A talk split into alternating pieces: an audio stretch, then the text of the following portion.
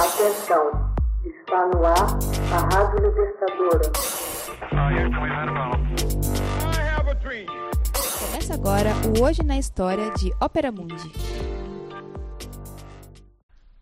30 de março de 1981. Ronald Reagan sobrevive a atentado. Em 30 de março de 1981, o presidente Ronald Reagan foi alvejado no peito ao sair de um hotel em Washington por John Hinckley Jr., um estadunidense desempregado e aparentemente transtornado. O presidente tinha acabado de pronunciar um discurso no encontro com sindicatos no Hotel Hilton e caminhava com a comitiva para a limusine quando John, no meio dos repórteres, atirou seis vezes, ferindo Reagan e três de seus assessores. O secretário de imprensa da Casa Branca, James Brand, foi seriamente ferido na cabeça. O agente do serviço secreto, Timothy McCart, foi alvejado no braço e o policial do Distrito de Colômbia, Thomas Delaney, foi ferido no pescoço. Depois de atirar, John foi dominado e imobilizado contra uma parede. O presidente, por sua vez, foi empurrado para dentro do carro por outro agente, e o chofer correu para um hospital. O tiro atingiu Reagan no pulmão esquerdo e uma bala calibre 22 passou roçando pelo seu coração. Foi impressionante para um homem de 70 anos, com o pulmão sangrando, caminhar sozinho pelos corredores do hospital da Universidade George Washington. Enquanto era parado para a cirurgia, mantinha um senso de humor.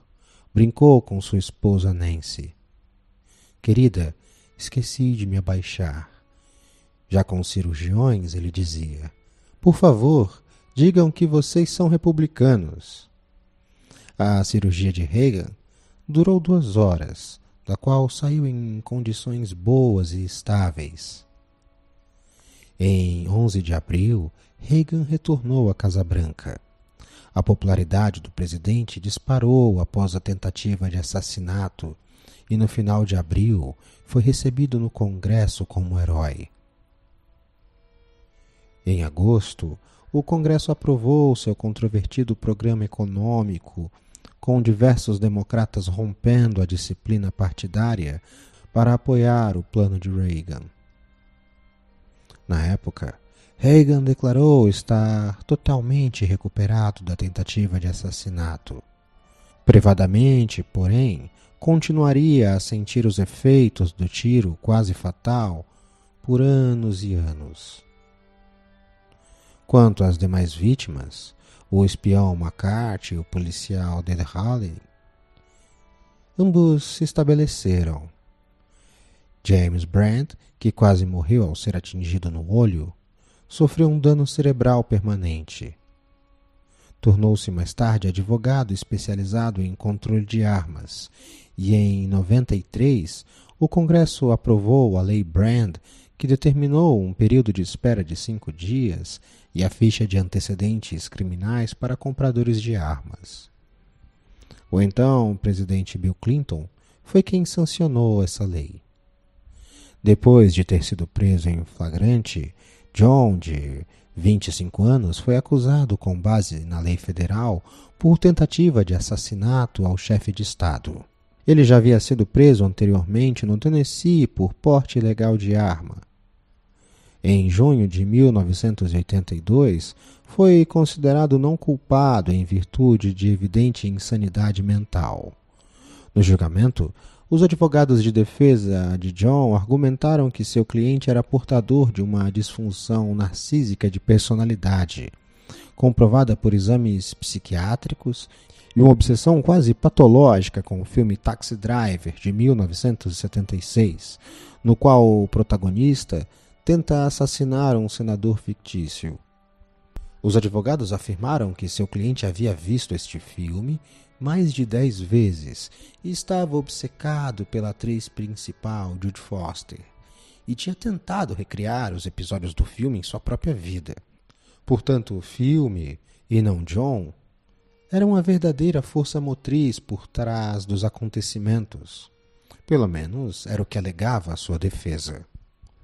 O veredito de não culpabilidade em virtude de insanidade levantou uma forte reação da opinião pública e muitos ficaram chocados com a possibilidade de potenciais assassinos de presidentes serem isentados de culpa por razões semelhantes. Entretanto, devido à sua evidente ameaça à sociedade, foi mantido em uma instituição psiquiátrica. No final dos anos 90, seu advogado peticionou que a doença mental de seu cliente estava em remissão e, por conseguinte, teria direito a voltar a viver normalmente. No começo de agosto de 1999, foi-lhe permitido deixar o hospital por alguns dias, sob vigilância, é verdade. Mais tarde, foi-lhe concedido permissão para visitar os pais uma vez por semana, agora sem estar submetido a um vigilante. O serviço secreto monitorou-o nessas visitas.